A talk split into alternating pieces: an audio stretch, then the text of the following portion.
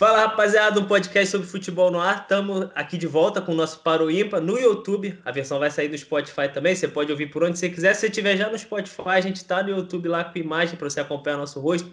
Vai ter edição aí do Henrique, brabíssima para você estar tá acompanhando durante nossos temas. Sou Júlio Velasco, arroba o Júlio Velasco, nossas redes sociais, está tudo aí para você estar tá acompanhando. Podcast sobre fute, qualquer rede social. Estou aqui com o Nicolas Franco. Fala aí, mano. Paulo Rogério também está aqui. E para a gente dar prosseguimento aí, né, para a gente poder debater bastante sobre aqui economizar tempo, para ter bastante conteúdo, vou convidar logo o Paulo aí para já estar tá trazendo o tema dele e dar o aluno dele aí. Bora, vamos que vamos. Salve, rapaziada. Salve, Júlio. Salve, Nicolas. Vamos lá, então. Já vou jogar meu tema aqui, que é uma comparação de dois jogadores. É... E é uma comparação geral, sabe? Não é temporada. Se vocês quiserem se estender a isso, fica a parte de vocês, mas jogador de quem vocês viram mais até hoje são dois jovens jogadores, estão jogando na Eurocopa e se enfrentaram recentemente no confronto entre Alemanha e Portugal. Eu trouxe esse confronto porque eu estava vendo mano a mano né, do esporte interativo, para quem não conhece, eles comparam jogador por jogador e teve essa comparação e o Bruno Formiga e a Tainá Espinosa tiveram uma, uma uma fala que eu discordei bastante. A comparação era Diogo Jota e Havertz. Já vou até anunciar a minha opinião aqui, né? O paro ímpar é esse entre esses dois jogadores. O Jota tem 24, o Havertz tem 22, então são dois jogadores ali próximos na média de idade, acho que dá para comparar.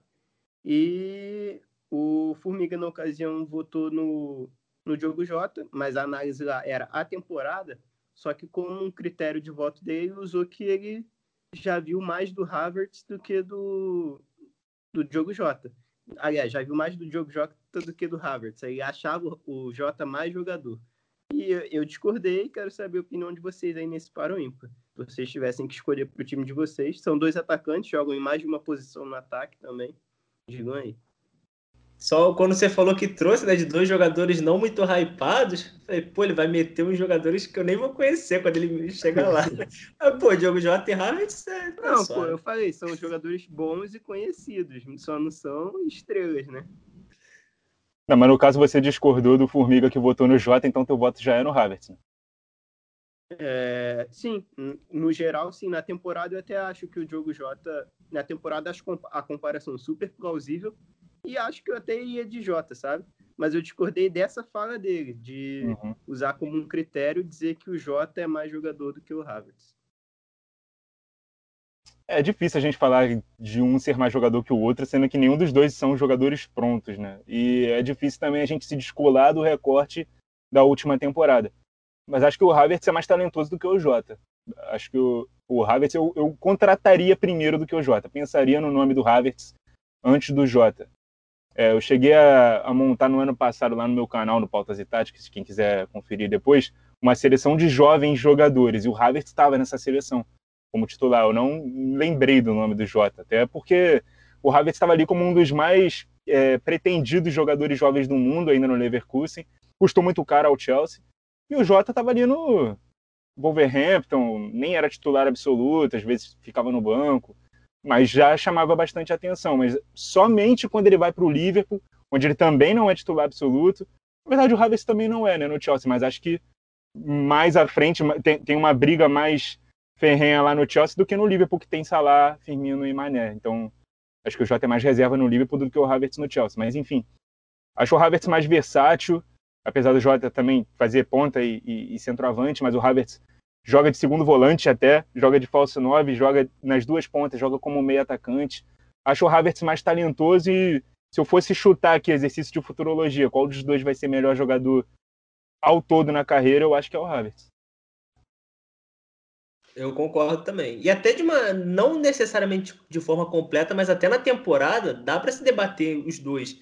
Eu acho que, igual o Nicolas falou, né? O Jota ele entrou naquela necessidade do Liverpool, é, precisando, né? Tava mal, sofrendo muito desfalque. Na frente nem sofreu tanto, mas o Firmino, por exemplo, que era o atacante ali de, de posição com ele, deixou de fazer gols, deixou de marcar. Então o Jota acabou entrando, ganhando espaço e foi, foi iluminado. Começou a render, foi marcando gols, foi entrando, foi ganhando seu espaço, titular absoluto quase, né? Muita gente pedia também no lugar do próprio Firmino para tentar colocar os dois para jogar, naquele quarteto com Mané e o Salah.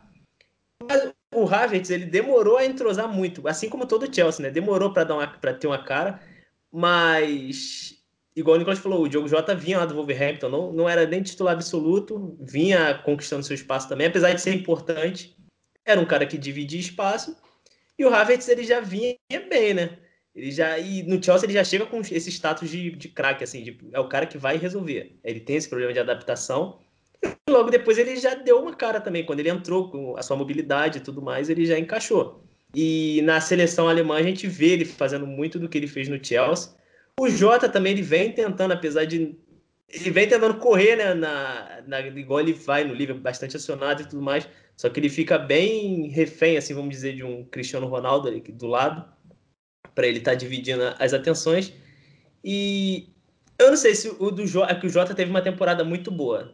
No, no, assim como o Havertz, mas o Havertz, por ele ter demo... você tá falando, você, a sua pergunta é só para confirmar que é no contexto geral, né? Não é só é, a temporada.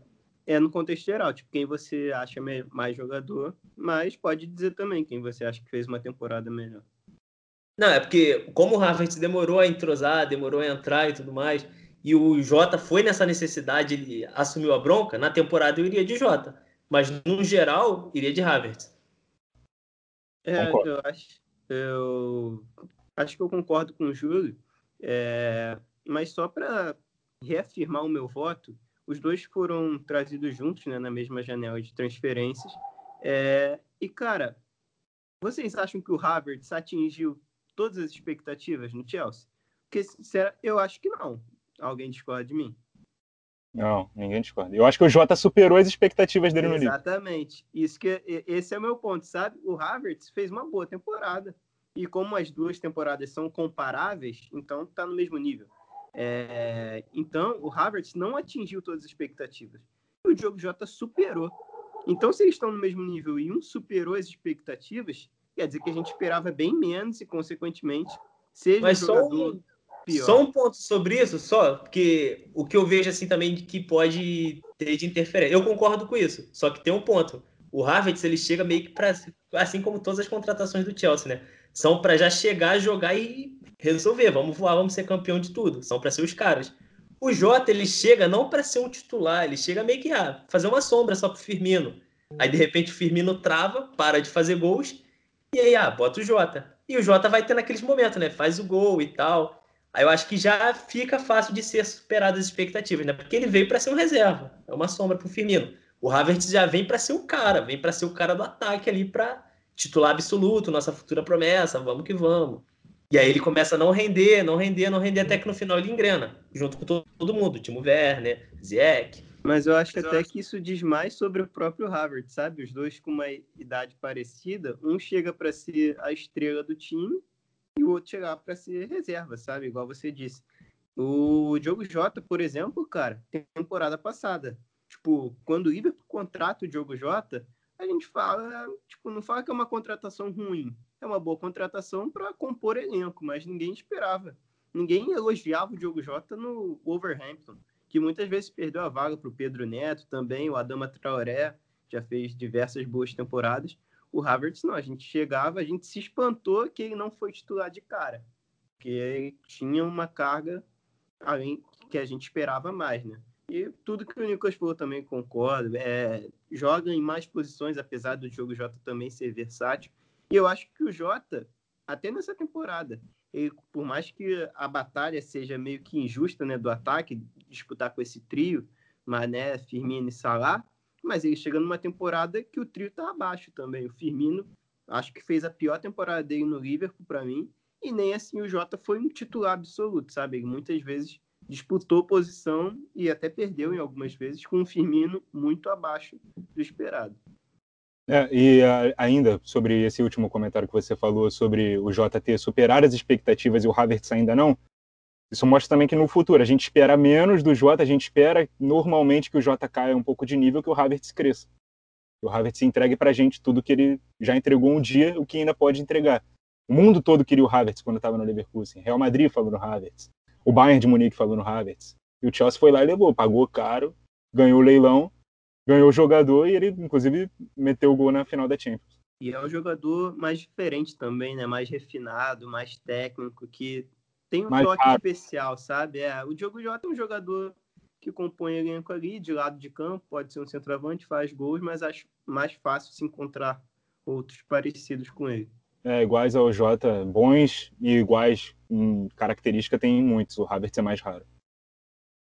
Sim, e até o Diogo Jota para mim, eu espero que não seja apenas, né, mas foi muito de uma fase ali, né, iluminado, ele entrava, resolvia, era gol, participava dando assistência, fazia acontecer. E só uma, não um novo para o ímpar, mas só uma questão rápida até sobre esse ponto ali que eu tinha falado com o Paulo. Se fosse o inverso, vocês não acham que também aconteceria do mesmo? Por exemplo, o Diogo Jota se vai para o Chelsea, não chegaria já para jogar com o Chelsea do jeito que estava capengando. E o Havertz se chega no Liverpool, porque o Liverpool, até então, todo mundo apostava no Liverpool ganhando novamente a Premier. E com o elenco que tinha, né? Era um elenco fechado já. Se o Havertz chega no Liverpool, talvez ele também chegasse para ser um reserva, reserva de luxo. Mas assim, você fala, o Jota chegando no Chelsea junto com todos os outros que também chegaram no Chelsea juntos? É. Aí, é, tipo... É, poderia ser, pra, até para compor. Ele, no caso, acho que ele já não brigaria. Ele brigaria com, com o Timo Werner mais, né? É ali Porque mais pela. Eu acho que no, no ponto que você fala do Harvard chega para ser banco no Liverpool, até concordo, um banco, mas com muito potencial de titular e de um futuro titular bem, um futuro bem próximo. E se o Jota chegasse no Chelsea, na mesma altura, eu acho que ele seria o nome de menos hype que a gente menos esperaria, porque chega Werner, chega Ziyech, o Pulisic termina fazendo boa temporada, então acho que ele partiria atrás na briga. É, e inclusive, eu acho que o Jota chegando no Chelsea com todo mundo, ele ainda chegaria fazendo menos barulho, ia brigar por posição também, como o Havertz brigou, mas não chegaria com a expectativa que o Havertz chegou. E o Havertz no Liverpool, acho até que com essa fase aí do Firmino, e por ele ser um jogador mais parecido com o Firmino, a tendência era que ele ganhasse a vaga do Firmino. E o Jota ele só não ganhou porque ele entrega um, ele é um jogador diferente, não entrega as mesmas coisas que o Firmino entrega. O Firmino sai da área para armar o time e tal. O Jota, se você colocar ele ali de 9, é para ser a ponta mesmo, é para ser o ponto final da jogada. Ele não vai fazer esse recuo por dentro. Então, até por característica, eu acho que se você inverte o mundo, o Havertz ia continuar é, tendo um pouquinho, passa um pouquinho à frente. Sim. E o Firmino dá, dá sorte, assim, entre aspas, também pela idolatria que ele tem lá, né? Que ainda assim tem torcedor que defende ele titular, quer ver o Firmino jogar por tudo, tudo que ele conquistou ali. Então fechamos aqui, né? Ficou 3 a 0 Havertz? 3 a 0 Havertz. Goleado, então. Uhum. Pular para o nosso próximo tema aí. O Paulo tem outro ou é o Nicolas que joga agora? Nicolas. É, eu vou jogar, mas eu tenho que dar o mérito ao Paulo, porque foi ele que pensou nesse tema, então eu vou jogar aqui então pra gente, mas o, Hora, é de. Hora de retribuir, né? Tu já sustentou a gente aqui com dois temas. em vários programas, pô. Verdade, verdade. É, agora a gente muda o mundo, né? A gente tá falando de futebol europeu, pra, de dois jogadores que estão na Euro. A gente agora vamos falar um pouquinho aqui de seleção brasileira, de Copa América. O Neymar, ele tá na seleção principal, tá jogando a Copa América, mas ele já declarou algumas vezes que gostaria de estar na seleção olímpica. Inclusive ficou puto porque não foi convocado, porque o clube dele não deixou ele jogar as Olimpíadas, e ele já fez essa escolha lá atrás, né? Em 2016, na Copa América Centenário, ele negou a convocação para a Copa América porque queria jogar a Olimpíada do Rio. Acabou sendo bem sucedido porque foi campeão, inclusive a seleção principal tomou pau lá nos Estados Unidos. Mas se fossem vocês, vocês trocariam a Copa América pela Olimpíada, se fosse o Neymar? Vocês iam preferir jogar a Olimpíada do que a Copa América? Pode começar, Gil. Pode. Se eu fosse o Neymar, então. É, é porque, tipo, eu falando por mim, eu, a Zé virou, foi assunto, né? No nosso último. No nosso, foi no Pocket da, da Euro. A gente falando sobre a Olimpíada, sobre a Copa do Mundo eu me amarro em Olimpíada, eu abriria, acho que sem pensar, talvez. Eu abri, dependendo do elenco, dependendo do contexto ali dos, das equipes adversárias também, de, de possibilidade de grandes jogos, eu preferiria Olimpíada. Gostaria de estar no, numa Olimpíada por ser, né? Aí eu defendo o meu ponto de vista do, do Pocket, por ser o maior evento esportivo do planeta. Não tem como esquecer. cara da chamada aí. Mas aí eu preferiria. Só que por ser o Neymar, o Neymar, como o Nicolas falou, ele já ganhou. Ele já sabe. E o Neymar não tem Copa América ainda. Na de 2019 ele não estava no elenco, foi cortado e tudo mais. E aí eu acho que eu preferiria, talvez, nesse, nesse contexto, tentar um título inédito, que o Brasil é um dos grandes favoritos aí. É, tem tudo para ganhar, bi novamente aí, é, da Copa América. Então eu gostaria de ter esse título que eu não tenho ainda. Mas é, nesse contexto eu preferiria o título. Eu, eu jogaria a Copa América somente por isso, para conquistar o título que eu ainda não tenho. Só, só para deixar claro, a questão é em 2016 o que a gente faria, é isso? Ah, o, é tema é, o tema é seu, né, mano? Mas eu, eu achei que era de um, num contexto geral. Em 2016, em 2016 eu preferiria a Olimpíada. Aí já ganhei, beleza? É porque eu não sei, mano. Pô... É, que, é que o Júlio tá arrumando jeito de ficar em cima do muro de novo. Ele escolheu as duas. não, mas no não. final ele escolheu a Copa América, né? É, pra eu poder ter um título que eu ainda não tenho com a, com a seleção principal. Só que, mas se for de, de forma igual, ah, você vai por qual? Você tem aqui, tem ali. Você tá zerado nas duas. Eu vou na Olimpíada, sem nem pensar. Mas como eu já tenho, já tive uma Olimpíada, eu iria para a Copa América. Se eu sendo Neymar, no caso. Que ele falou. Você sendo Neymar hoje, né, no caso. É, eu sendo Neymar hoje. Aí se eu ganhar a Copa América hoje, desse ano, aí na próxima eu sou Neymar, eu jogo o que eu quiser, os caras vão me chamar e eu vou para a Olimpíada. Então, em termos iguais, você iria de Olimpíada, né? Vamos pegar esse parâmetro. Sim. Você não tem nada, você iria de Olimpíada. Sim. E até se eu ganhar a Copa América desse, eu tiver um de cada, no próximo eu vou querer o bi da Olimpíada e não o bi da Copa América. Maluco, eu nunca vi alguém que ama tanto a Olimpíada igual o Júlio, mano. E Copa América tem todo ano também, pô. Igual ali 2016, era 2017, né? Era todo dia direto. Pô, mas eu falando assim, entre escolher um ou outro, eu não tendo nenhum dos dois, cara, eu iria de Copa América, sabe? É, é porque a gente tem muito esse pensamento de que o ouro era tão importante, porque o Brasil é uma situação muito atípica do resto. O Brasil já conquistou tudo que tinha para conquistar e até 2016 só faltava o ouro olímpico. Então tinha essa obsessão por já ter chegado em final, sido vice, é, e só faltava aquele título, né? Porque não é nem um título em si, é uma medalha. E beleza, acho justo toda, todo o apelo para o Brasil ter conquistado. Mas partindo de uma seleção, de um, de um país que não tenha nada, tipo, não tenha título nenhum na, na história, eu ia preferir muito mais jogar a Copa América por essa seleção do que uma Olimpíadas. Até porque a Copa América é uma competição da FIFA também, sabe? é, é oficial. O Messi, por exemplo, ele tem título de. Ele já foi campeão olímpico, mas a gente ninguém considera que o Messi já foi vencedor com a Argentina. Então ele tem esse mancha, mancha entre aspas, né? Ele deixou, por, pelo menos até agora, deixou de cumprir essa etapa. E uma Copa América, por mais que esteja banal agora, né? Porque a gente teve, tá tendo essas sequências de Copa América, historicamente é uma competição que tem muita relevância, sabe? o próprio Brasil. Ele não é o maior campeão da Copa América. Então, tem aí um certo objetivo a longo prazo, quem sabe, buscar esse, se tornar o maior vencedor da Copa América.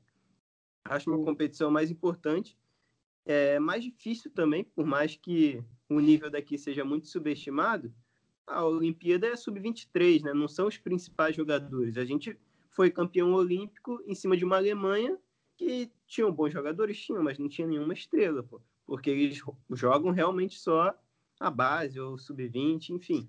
Não, não é a principal competição. E Copa América não, a gente vai ter a Argentina com o Messi, a gente vai ter o Uruguai com todas as suas peças, o Chile em 2016 mesmo, mandou a incrível geração que foi bicampeão. Eu acho uma competição mais difícil e acho até mais importante. É que o Brasil realmente foi uma exceção nesse caso. No caso do Neymar, também faria igual a ele, disputaria o Ouro Olímpico mas em, em termos iguais, iria de Copa América. É, dá para compreender o, o, Neymar lá atrás ter escolhido a Olimpíada, né? principalmente em 2016. Ele estava em 2012, quando a seleção foi vice em Londres, né? perdeu a final para o México, então era uma redenção até pessoal dele. Em 2012 ele tinha idade olímpica, em 2016 ele já não tinha. Ele ia como um dos acima de sub-23. E aí que é o meu ponto, cara, de preferir a Copa América por isso. Ele já foi campeão olímpico, ele já jogou duas Olimpíadas, se ele fosse para mais uma, ele ia estar tá tirando a oportunidade de um outro garoto que talvez nem tenha, nem esteja na seleção principal também. E é o que o Paulo falou, né, cara? O Brasil tinha muito isso de valorizar a Olimpíada porque não tinha a medalha de ouro. Eu não sei se a Alemanha tem a medalha de ouro, por exemplo, mas em 2016, por exemplo, foi a Alemanha que, foi, que fez a final é, com o Brasil e a Alemanha estava na Euro, ela nem mandou os seus melhores sub-23 para a Olimpíada, porque os melhores sub-23 estavam na seleção principal. Claro que a Euro tem até um peso maior do que a Copa América, mas no, no fim das contas é a mesma coisa, tem a mesma importância para cada seleção. É o título continental de, de, das seleções principais ali, profissionais.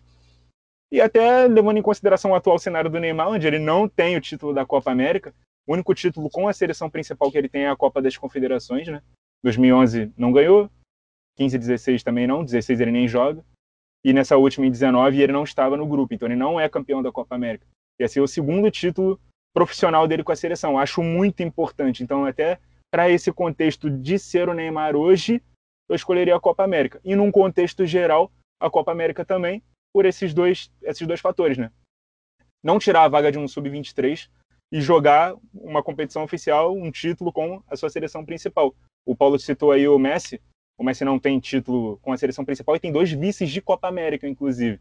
Então acho que mesmo que ele não tivesse ganho nunca o ouro olímpico com a seleção argentina, ele ia querer ganhar esse título aí com a seleção Pergunta... principal. Vai lá perguntar pro Messi se ele troca o ouro olímpico por um título de Copa América para ver o que, que ele vai falar. É, troca claro de olho que... fechado. É, Às vezes não, depende.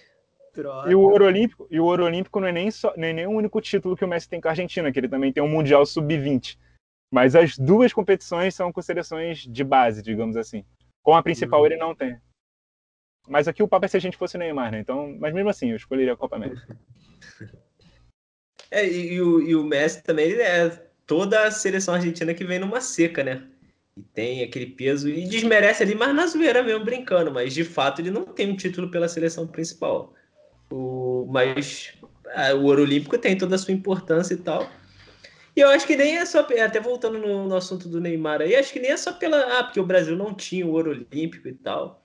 Eu acho que mesmo se tivesse também, acho que para cada geração ali, para cada jogador, é importante estar no, numa Olimpíada. Num, é outra atmosfera, outra coisa. Eu acho que é bom jogar. Isso a gente bota como um demérito nessa questão de. Ah, até, é, não é o elenco principal, não é o quê. Mas às vezes, ainda mais no caso do Neymar, que está sempre nesses eventos ali, né? Da, antes da, da Nike, Red Bull e tal. Às vezes é esse mesmo que ele quer brincar, pô, vou ali com a garotada, vou brincar, vou dar meu show chapelada, caneta, e é isso. Porque ele é acima da média, acima do nível, e às vezes é isso. Vou brincar e vou estar no meio da garotada ali. Ele vai estar no, no, no, num contexto, né? Ele vai estar numa seleção que ele sabe. Teria o Daniel Alves também, né? Que é parceiro uhum. dele. Ele sabe que ele, ele é o cara, ele é uma referência para todo mundo ali, e ele vai, pô, chegar grandão. Tipo, vou estar aqui com um monte de, de fã meu, vamos brincar, vamos, vamos brincar. E é isso. E até da importância, uma dúvida: o Gabriel Jesus tatuou a Copa América 2019? Porque o Ouro Olímpico 2016 ele tatuou, hein? Ah, pronto. Vamos ver o Neymar, se, mano, se o Neymar é for campeão. Se o Neymar Oi? ganhar a Copa América agora. Vamos ver se ele vai tatuar. Daqui a 50 anos, vai estar nos livros de história do Brasil. A gente vai lembrar do Neymar antes por causa do ouro do que por essa Copa América. Porque o nosso contexto. De história envolve... do Brasil. Olha nos livros de história do mundo, vai estar o ouro olímpico lá. Sim, porque o contexto do Brasil é mais atípico. O Brasil é super vencedor e batia na trave do ouro. Aí tem na figura do Neymar lá em 2016 e conseguiu. Mas, pô, se fosse outra seleção, sei lá, acho que não teria essa importância toda. Eu acho que nem, sinceramente, eu acho que nem o próprio Brasil, nem a seleção brasileira mais, ela dá tanta importância assim pro, para a Olimpíada, não. Eu acho que era tudo isso porque não tinha, mas, mas agora que já tem, olha aí, é, é clube não deixando o jogador ir, sabe? É seleção não fazendo muita questão, então. Tanto que, pô, um dos acima de 23 anos, 24, né, esse caso que é exceção, foi o Santos, goleiro do Atlético Paranaense. Então, tipo, todo respeito ao Santos, bom goleiro e tal. Mas se você quer ganhar uma, um ouro, você você, tipo, faz muita questão daquilo, você chama os seus melhores. Mesmo com Neymar e Marquinhos, o PSG barrando, assim, é, o Flamengo também barrou Pedro e a CBF convocou. Então poderia ter forçado essa barra com Neymar e Marquinhos ou ido para outros jogadores, Casemiro, por exemplo, ido nos seus melhores. Acho que o Santos não está entre os melhores e acho que isso diz também um pouco da ambição. É, ele fez parte do ciclo também, né? Seria sacanagem tirar. E a seleção olímpica em si, ela é boa. tipo assim, não tem os melhores. Os melhores no caso da principal. Mas a gente mesmo vinha falando que se botar para jogar a principal com a Olímpica, antes, né, no, no dia da, da convocação, talvez a Olímpica desse um pau na principal. E a Olímpica não, né? É porque tinha não, também o Desce o pau, não, dá jogo, compete. É, então a gente tá bem também, a gente tem nomes para as duas. É porque tem muito jogador que tá na Olímpica que podia estar tá na principal também, né? Vinícius é. Júnior, o Rodrigo acho que não foi também. Eu acho que o Rodrigo também é, não. O Real Madrid não deixou. Mas eles iriam. O, pelo menos o Rodrigo iria, né? O Real não deixou.